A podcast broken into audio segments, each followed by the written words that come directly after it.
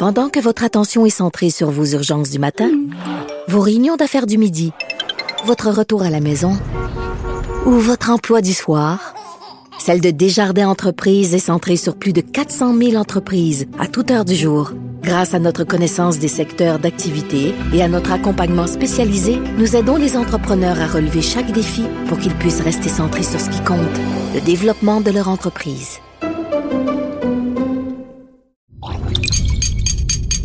Cube Radio. Marc-André, c'est le temps de voyager autant dans le passé que dans le futur. Oui, parce qu'aujourd'hui, on va parler de véhicules concept.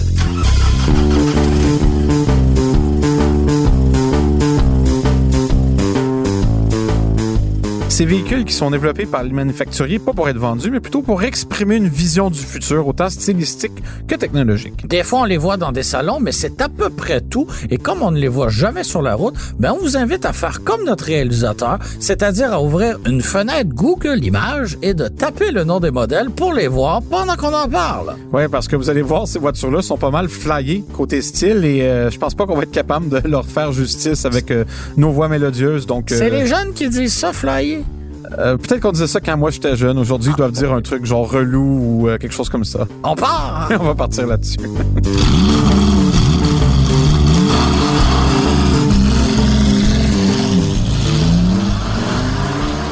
Donc, Germain, on disait voyager dans le futur, voyager dans le passé. Où est-ce que ton voyage commence, toi? En 1970, avec la Mercedes-Benz C111, une superbe voiture couleur cuivre, couleur euh, dorée, si on veut, avec des portes papillons qui reprenaient un peu l'essence de la SL, donc les fameuses portes euh, qu'on appelait euh, Gullwing. Elle a été designée par un monsieur italien, Bruno Sacco. J'espère que je le prononce comme il faut.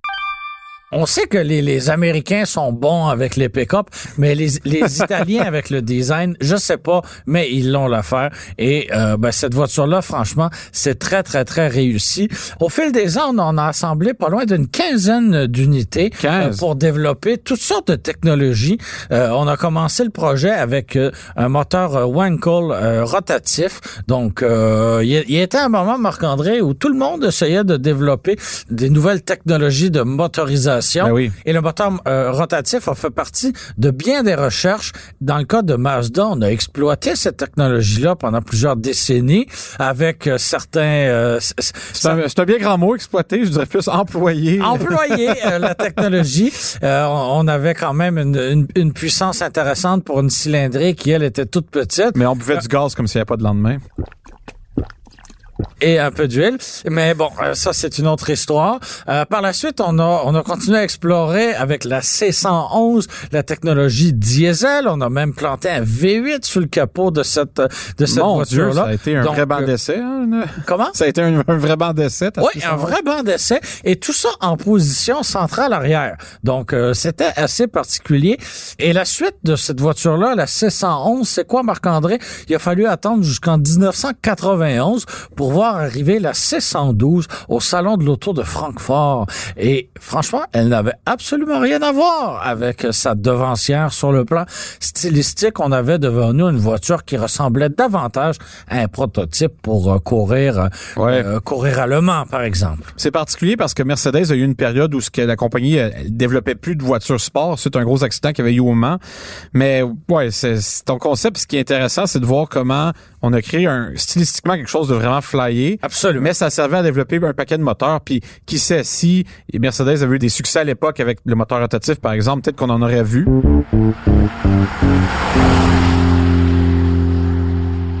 Moi, justement, mon premier concept, Germain, c'est pas du tout quelque chose de spectaculaire stylistiquement, mais en fait, ce l'est, mais il faut se remettre dans le contexte de l'époque. Ben oui, parce que sans le contexte historique, euh, on peut rien Je dire. t'amène en 1938. Oh! Un an avant que Toton Adolphe décide que l'Allemagne n'était pas assez grande pour lui, que ça lui prenait tous ses voisins. En 1938, la compagnie Buick ont dévoilé le Y-Job. Y-Job, là, OK? Ouais. Et ce qui était particulier, c'est que si vous prenez le temps d'aller le regarder, vous allez comprendre ce que je veux dire. Elle ne ressemble en rien à une voiture des années 30. Hein? Absolument pas. Années 30, ça ressemblait encore à, tu sais, c'était très carré. On était loin de la calèche avec un moteur, là. Ah, c'était, enfin, on n'était pas si loin que ça. Euh, On avait des grosses trous à broche, etc. Tandis que la Buick White Job, elle arbore le style qu'elle est non seulement courant dans les années 40, c'est-à-dire une voiture plus arrondie, plus coupée, plus spectaculaire, mais également dans les années 50 avec des grosses ailes, un, un look pratiquement euh, de vaisseau spatial. Donc, c'était très avant-gardiste. Oui, c'était en fait la première voiture à annoncer ce qui allait s'en venir. Par exemple, on avait des roues de 13 pouces. On a vraiment rapetissé les roues, mais des roues, des vrais mags de voiture, là. Pas des roues en broche, là, des vrais mags avec des gros pneus épais. On avait des phares qui étaient intégrés dans le pare-choc parce qu'à l'époque, les phares, c'était littéralement des espèces de lampes qu'on accrocherait. Des lampes à l'huile. Ouais, euh, ben, pratiquement. On les accrochait près des radiateurs. Là, on les intégrait stylistiquement. Cette voiture-là avait été construite même sur un châssis qui était fonctionnel et le designer de la compagnie, un certain monsieur Earl, conduisait la voiture tous les jours pour aller au travail et c'était un magnifique décapotable. Qu'est-ce qui s'est passé? Pourquoi cette voiture-là n'a pas connu un- une production plus rapide? Ben, naturellement, la, la, guerre. la guerre a changé Oui. les plans. Arrêt de la production industrielle, on développe plus de nouveaux modèles. Quand les choses ont repris, on est tranquillement allé vers le futur. Mais la Buick White Job, en fait, est même considérée comme étant le premier concept de tous les temps. Parce qu'à Ouais. l'époque, ça n'existait pas vraiment des voitures concept. Et quand Buick est arrivé avec ça, le monde était comme ah, c'est bizarre, pourquoi vous faites une voiture, tu sais? C'était vraiment une belle façon de... de- Pourquoi de- vous en faites pas d'autres? Elle est belle. Surtout qu'elle était fonctionnelle. Oui. Tu sais, surtout, elle roulait. Oui, parce que des fois, on va voir des, euh, des prototypes qui sont euh, ben, peut-être un peu moins aujourd'hui, des réalisations en argile, par exemple, Oui. des voitures dont les vitres vont être teintées au maximum parce, Parce qu'il y a dedans, n'y a ouais. pas d'intérieur, il n'y a pas de mécanique, euh, donc c'est vraiment une coquille vide. Dans le cas de la Buick euh, White Job, c'est un véhicule qui était fonctionnel. Oui, exactement. Puis magnifique. Puis je vous le dis, le style de cette voiture-là à l'époque, c'était c'est comme si on voyait un, un vaisseau extraterrestre aujourd'hui. Là, ça avait rien à voir avec ce qui se faisait. C'était précurseur de tout ce qui allait s'en venir. Et c'est là qu'on voit que les compagnies américaines à l'époque, c'est plus ce que c'était aujourd'hui au sens. Ben, que- J'allais dire, euh, je rêve d'un jour où Buick va nous épater encore Exact. autant. Arriver à être avant-gardiste. Voici le futur, c'est moi qui le mets en place, c'est moi pas qui nous proposer un VUS chinois ou encore un ou Euh. encore un encore GX. Écoute, j'étais au dévoilement de la Régale qui a disparu déjà. Fait que sans dit non. Et pourtant, c'était une voiture. euh, on visait la A5. Intéressante. Oui, on visait la A5. oui, je pense qu'on était trop ambitieux. C'est une bonne auto, je pense juste qu'elle est sortie à la mauvaise époque, sous la mauvaise marque, parce que Oui. les acheteurs de Buick allaient pas acheter une Rival de 5. Il Non. aurait fallu qu'ils visent, je sais pas qui, d'une autre manière. Mais bon, on salue nos amis de General Motors.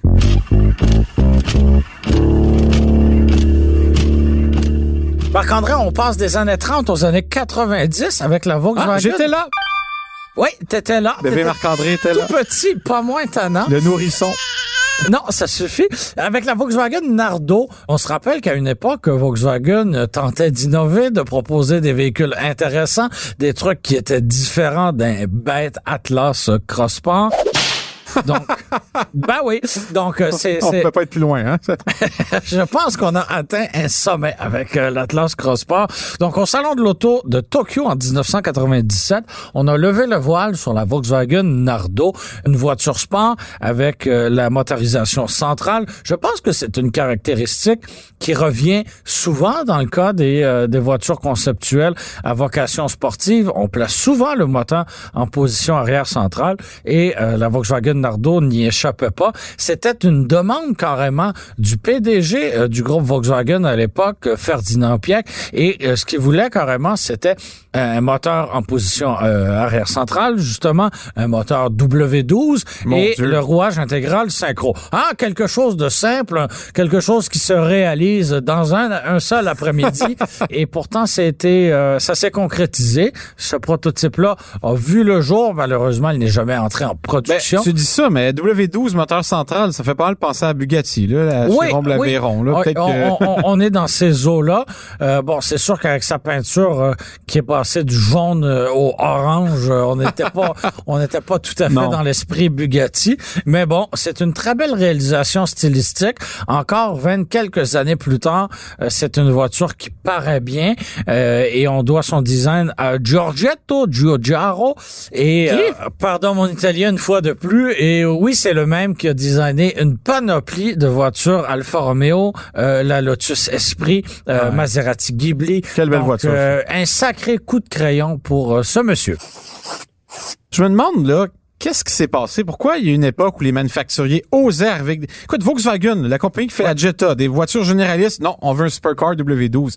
Pourquoi on n'a plus d'audace, Germain, dans l'automobile? C'est dommage, c'est dommage. Parce qu'on a ces Et- 50 et- nuances de, de VUS, mais Et pas oui, de... on avait une, une- une Jetta, mais à l'époque, elle était beaucoup plus passionnante. On a fait des folies comme la Ouais. Volkswagen Golf avec la, la version Harlequin. On a, Ouais. proposé, on a proposé des mécaniques à six cylindres dans des voitures compactes, la Golf et la Jetta. Imagine, là, aujourd'hui, l'Elantra nous arrive, puis pouf, on a mis un moteur V6 dedans. Voyons, on verrait jamais, jamais ça. Mais à l'époque, c'était pourtant normal. On est arrivé avec une, triste. on est arrivé avec une rivale directe des Mercedes Classe S et, et- et compagnie avec la Phaeton.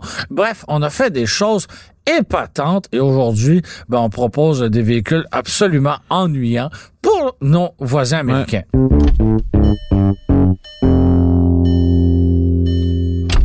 Parlant de compagnie américaine, moi je te retourne aux États-Unis parce que je sais pas pourquoi j'ai une fixation sur les voitures américaines aujourd'hui.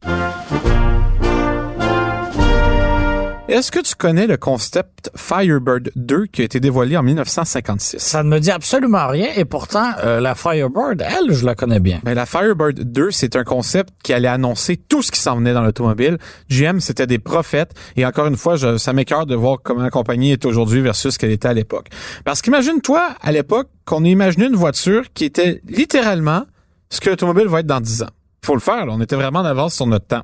Le style, bon, ça plaira pas à tout le monde. Là. Je sais pas si tu as eu la chance de voir cette voiture-là. Elle ressemble à la fusée dans Tintin, laquelle on aurait couché sur la route. Je fais à l'instant ce que probablement bon nombre d'auditeurs fait, c'est-à-dire rechercher sur Oui. Google Images. La Firebird 2, donc, ça ressemble à une fusée parce qu'à l'époque, on avait une fascination étrange envers l'aéronautique dans le domaine de l'automobile. Hey, c'est là pour mourir. Oui, exactement. Ça ressemble littéralement à une fusée, mais bon, il devait se dire que dans le futur, tout le monde allait avoir des fusées à, à la maison. Et d'ailleurs, cette voiture-là, son moteur, c'était une turbine d'avion qui développait 200 chevaux à 35 000 tours minute. C'est un peu élevé. Mais Ça tourne en maudit. D'ailleurs, on parlait un peu plus tôt de la technologie moteur, à moteur rotatif qu'on a expérimenté. Ben, la turbine, si tu dis qu'on la retrouve là-dedans, c'est pas le seul constructeur américain qui a exploré Non. ce- cette technologie-là. Chrysler, par exemple, parce avec la, la voiture qui portait le nom turbine, a expérimenté le tout. Ouais, on, est- on imaginait pouvoir avoir une économie d'essence intéressante avec des petites turbines, mais bon, la fiabilité était pas là, puis l'entretien de ça, c'était juste épouvantable. Mais c'est même pas ça qui m'intéresse sur la Firebird 2. Ce qui m'intéresse, c'est deux choses.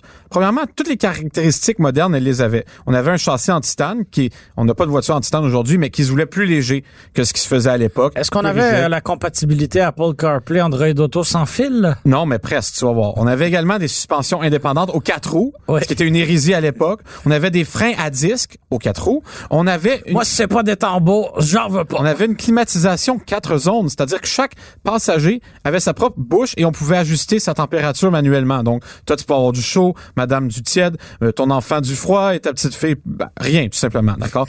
Euh, J'essaie d'aller avec toutes les possibilités, il y en a quatre. Et encore mieux, la voiture avait l'ancêtre du OnStar.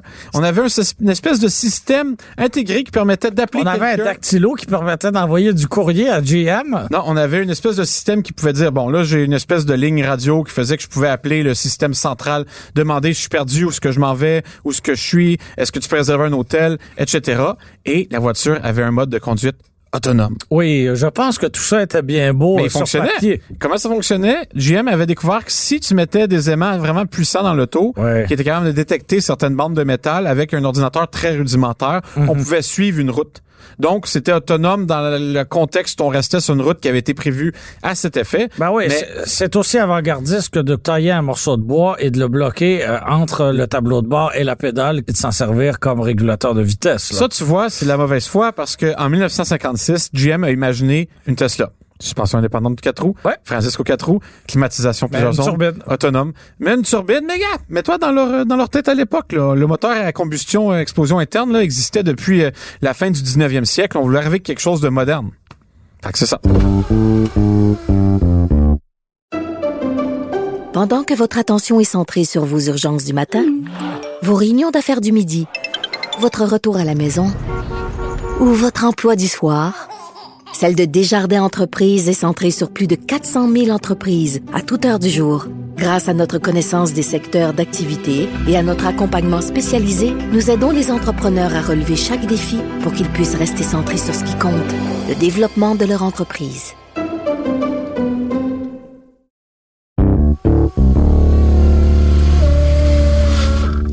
De mon côté, on demeure aux États-Unis et je commence ça avec un petit quiz, Marc-André. Quelle voiture retrouvait-on sur le guide de l'auto 2005? En 2005... Tu avais à l'époque 15 ans. Euh, oui, effectivement. 15 ans et est-ce que j'ai toutes mes dents? Est-ce qu'on a nos dents à 15 ans? À 15 ans, t'as pas mal toutes tes dents. Je pense qu'il m'en manquait deux, Si trois. t'as pas fait de mauvais coups, là, euh, tu devais avoir toutes tes dents. Écoute, de mémoire, c'était un char C'était pas noir. vraiment une question. Tu peux poursuivre. Est-ce que c'est une voiture noire? Une, une voiture foncée. On salue Hmm. mon daltonisme. Écoute, je me rappelle que c'est une auto qui avait l'air sportive, mais le modèle, je m'en souviens pas. C'est une Chrysler Me 412 ou la Chrysler Me 412. La Chrysler me. la Chrysler Germain Me franchement débarqué de Paris. La 412. Chrysler me. Donc, C'est quoi la me? Donc, c'est un nom de code, tout simplement, euh, qui veut dire mid-engine, donc le ME. Euh, 4, c'est pour euh, 4 turbocompresseurs. Et le 12, c'est pourquoi? C'est pour 12 cylindres, parce que le moteur est un V12 de 6 litres. Donc, euh, c'est il y y a de quoi épater la galerie avec cette voiture-là. Et devine où se trouve ce moteur-là? En position arrière centrale, Marc-André. Ben là. Oui, oui, oui. Là où logeaient les deux autres moteurs des deux autres prototypes présentés juste avant. Est-ce que tu fais une obsession sur les moteurs centrales? Non. OK. Voilà. C'est une Euh, drôle de coïncidence, pareil. Tu n'as pas été trop difficile euh, à convaincre et toute la puissance était acheminée aux roues, euh, aux roues motrices arrière. Bon, on a bâti euh, deux concepts et ça s'est arrêté là. Il n'y a pas de voiture de production qui a découlé de ça. C'est dommage parce que... C'est dommage parce qu'on avait vraiment un bolide impressionnant entre les mains. Et si on se replace à l'époque, hein, euh, chez Dodge, on avait bon la Néon SRT4 qui était une compacte à vocation sportive. sportif, On avait la Viper, évidemment, qui était bien populaire. Et on avait osé proposer un Ram avec le moteur à 10 cylindres, donc le Ram SRT10. Par la suite sont arrivés les 300, Charger et Magnum en version SRT8. Donc, on n'arrête pas de dire qu'en ce moment, chez FCA, euh, on fait des choses pas possibles en proposant la mécanique L4 à, à- à peu près partout où on peut. Ouais, mais mais- au milieu des années 2000, on faisait des conneries euh, similaires et franchement, c'était aussi divertissant et rafraîchissant que ça l'est présentement. Imagine le monde moderne, ou la- du moins l'industrie automobile, si Chrysler avait sorti cette voiture-là. Ouais. Si on avait eu un- une super voiture Chrysler, et Ouais. pas une Viper, Une là, concurrente, euh, par exemple, à la Ford GT, par exemple. ça, écoute, je- peut-être que la compagnie serait en meilleure posture parce que Non, au moins... Parce que ça aurait coûté extrêmement cher à développer, ça n'aurait pas rapporté un Non, mais c'est un statement, Oh. Germain. C'est une voiture forte. Ça prend ça pour attirer du monde dans ta marque. Si t'intéresses les jeunes, là, c'est de même que tu te fais des clients plus tard. Combien de gens achètent des, des, des classes A de Mercedes-Benz en se disant je suis dans le même club que la Personne achète de 63 MG? classe A. Non, il y en a déjà, là, peu importe. Tu vois, des, ces petites voitures d'entrée de gamme-là, qui méritent souvent même pas le badge Mercedes, euh, ça prend des voitures fortes. En tout cas, moi, je pense que ça a été rendu là. Et pour moi, tu es un peu comme un phare dans la nuit Mon Dieu, je m'attendais pas à ce compliment-là. dans l'après-midi. Oui, je suis plus un phare d'après-midi. Moi, je guide les bateaux quand ils en ont pas besoin. Je suis un phare redondant.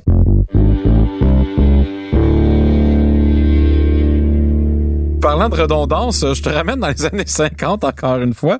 Mais cette fois-ci, pas en 1956, Germain, mais en 1957, où le concept automobile le plus weird que j'ai vu de ma vie est sorti, c'est-à-dire la Ford Nucleon. Est-ce que tu t'es endormi, Germain? Non. Là, écoute, c'est fascinant la Ford Nucleon. Pourquoi? Là, là, ceux qui n'ont pas Google, premièrement, ceux qui l'ont, allez le googler parce que ça vaut la peine. Ceux qui l'ont pas, changement, je vais aller sur Bing. ceux qui n'ont pas Google, là, je vais essayer de vous la décrire le mieux que je pouvais. Imaginez un long pick-up écrasé, donc très très bas, mais qui ressemble à une grosse plateforme. C'est dommage, euh, ceux qui n'écoutent que l'audio n'ont pas Marc-André qui vous mime le véhicule devant vous. C'est parce que c'est dur à, à décrire. Donc, imaginez une voiture super écrasée. La cabine est à la, il y a quatre roues, là, c'est comme si c'est une voiture normale, mais la cabine est en avant des quatre roues, tandis qu'à l'arrière est pesant. Pourquoi? Parce que dans cette boîte de pick-up-là écrasée, on a une pile nucléaire. On avait à l'époque imaginé une voiture. André, on a quelqu'un qui s'occupe des effets sonores. Pas besoin de les faire euh, toi-même. Ah, tu nous faire sauver de l'argent. Avec ta bouche. C'est correct. Et donc, on a une pile nucléaire dans cette voiture-là parce qu'on le dit, hein, les voitures conserves servent souvent à tester des nouvelles choses, voir est-ce qu'on pourrait remplacer le moteur à essence. Et quelqu'un a eu la brillante Et à ce moment-là, on se disait, bon, ben, on a développé la technologie du moteur à combustion interne avec un carburateur. Qu'est-ce qu'on pourrait faire pour le remplacer? Ben, on va mettre un, élément hautement radioactif dans la voiture. Ça me semble que la voiture pèse 15 tonnes parce qu'il faut mettre Sans les torches puis les on fait ça. Oui, donc imagine-toi que c'est une pile nucléaire qui était tellement radioactive qu'il fallait mettre une tonne de, plomb dans la voiture pour OK, je vais mettre une jaquette. Il fallait, c'est pour ça aussi la cabine était avancée, d'un, à cause du poids, mais de deux, parce que c'était tellement radioactif et tellement chaud qu'il fallait que les passagers aient une certaine distance de la pile. Par contre, Germain, tu vas te dire, pourquoi tu voudrais quelque chose de nucléaire? Parce que la voiture... Pourquoi, Marc-André, je voudrais quelque chose de nucléaire? Parce que la voiture pouvait faire 8000 km sur une seule pile nucléaire. Parce que hein, la pile nucléaire produit l'électricité parce que l'élément radioactif est en train de se dégrader. Ça produit des électrons, donc de l'électricité. On pouvait faire 8000 km à l'aide de petits moteurs électriques alimentés par la pile nucléaire. Et la beauté dans tout ça, quand ta pile était vide, elle était encore très radioactive, fallait dans un garage autorisé remplacer ta pile nucléaire par une autre. Donc, on aurait eu énormément de déchets nucléaires un peu partout. J'ai mis d'or s'il propose pas ça. T'imagines ça, t'arrives au Walmart faire ton changement d'huile, puis t'as un gros conteneur qui contient un paquet de plutonium appauvri en train de, qui va être radioactif pendant un million d'années, mais tu pollues pas avec l'essence. Mince consolation. Belle consolation.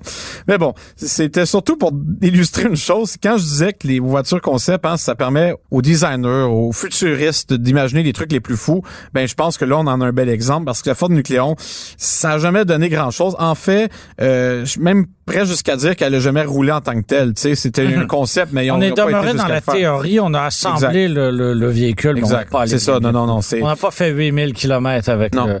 Mais tu sais, ça témoigne d'une époque où, tu sais, quand on était dans ces époques-là, on pouvait se procurer des kits avec des éléments radioactifs pour que nos enfants jouent avec des petits laboratoires. Tu sais, on voyait le nucléaire comme quelque chose qui allait devenir omniprésent. Ils ont une tablette. Disons que les soviétiques avec Tchernobyl ont réglé le cas du nucléaire assez vite dans l'opinion publique.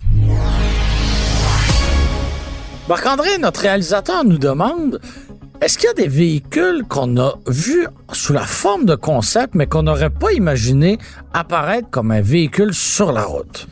Tu sais, je pense que pour répondre aux réalisateurs le plus de manière concise, là, les concepts modernes sont beaucoup plus frileux que ceux qu'on avait à l'époque. Hein. Aujourd'hui, plus personne va présenter de véhicules avec, comme on disait, le moteur central arrière, quatre roues motrices dans une Jetta, par exemple. Toutefois, il y a quand même des véhicules modernes qui surprenaient, comme par exemple, je pense à la Acura NSX.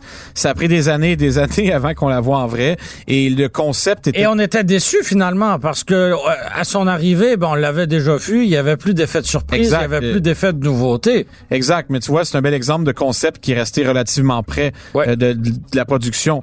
Et, et l'inverse, des voitures qui auraient dû rester concept, ben ça, il y en a, il y en a tellement. Je, je, regarde par exemple la nouvelle Prius. Moi, j'ai jamais été fan du style. Même quand il a été dévoilé, il était beaucoup plus intense pour te donner une idée. Puis finalement, euh, il, est sorti très similaire. Puis je la trouve je sais pas, c'est pas un style qui me plaît particulièrement. D'autres déceptions, on en a eu plein. Par exemple, regarde la, la Subaru STI ou la actuelle, là, pas la ben, qu'on attend depuis je sais pas combien de temps? Non, mais je parle du modèle ah. actuel. Le concept qui avait été dévoilé en 2013, ça fait longtemps était tellement magnifique, cette voiture-là. Puis la version de production était frileuse au bout. On avait tous les éléments avant-gardistes on avait, étaient restés dans le fond, dans l'atelier. Au point où il y, a des, il y, a des, préparateurs japonais qui vendent des kits de jupe pour modifier sa Subaru WRX pour qu'elle ressemble plus au concept. Ah, ben quand même. Fait que ça serait mes, mes choix, mais encore là, les concepts modernes sont tellement ennuyants par rapport à ce qui se faisait avant que... Et tout est misé sur l'aérodynamisme. Donc, on se rapproche dangereusement de la forme d'un œuf. Donc, euh, d'une marque à l'autre, on, on a du mal à se distinguer. C'est des concepts qui sont pour la plupart tous électriques. Donc, euh, il faut vraiment avoir la fibre électrique pour euh, vibrer en regardant ces concepts-là. Personnellement, la, la, la, Genesis X euh, m'a bien plu en la regardant, en la voyant en photo, mais rien pour écrire à sa mère. Comme... Non, c'est une belle voiture. La nouvelle Kia, la, comment, la EV6, là, la... Oh. moi, tu vois, le style me plaît bien, mais encore là, comme tu dis, hein, la forme la plus aérodynamique, tu parles d'un œuf. Techniquement, c'est une balle de golf. Là. Tu peux pas être plus aérodynamique qu'une sphère avec des, des sphères vides euh, tu sais, euh, partout à l'extérieur. Euh, J'espère que le futur, ça sera pas des boules de golf électriques qui vont rouler, là, mais bon. Ça, ça va ressembler à ça quand même. Probablement, malheureusement, et probablement, oui. Merci d'avoir été des nôtres. C'était Marc-André Gauthier et moi-même, Germain Goyer à l'animation. C'était Philippe Séguin à la réalisation, au montage et à la musique. C'était une production Cube Radio.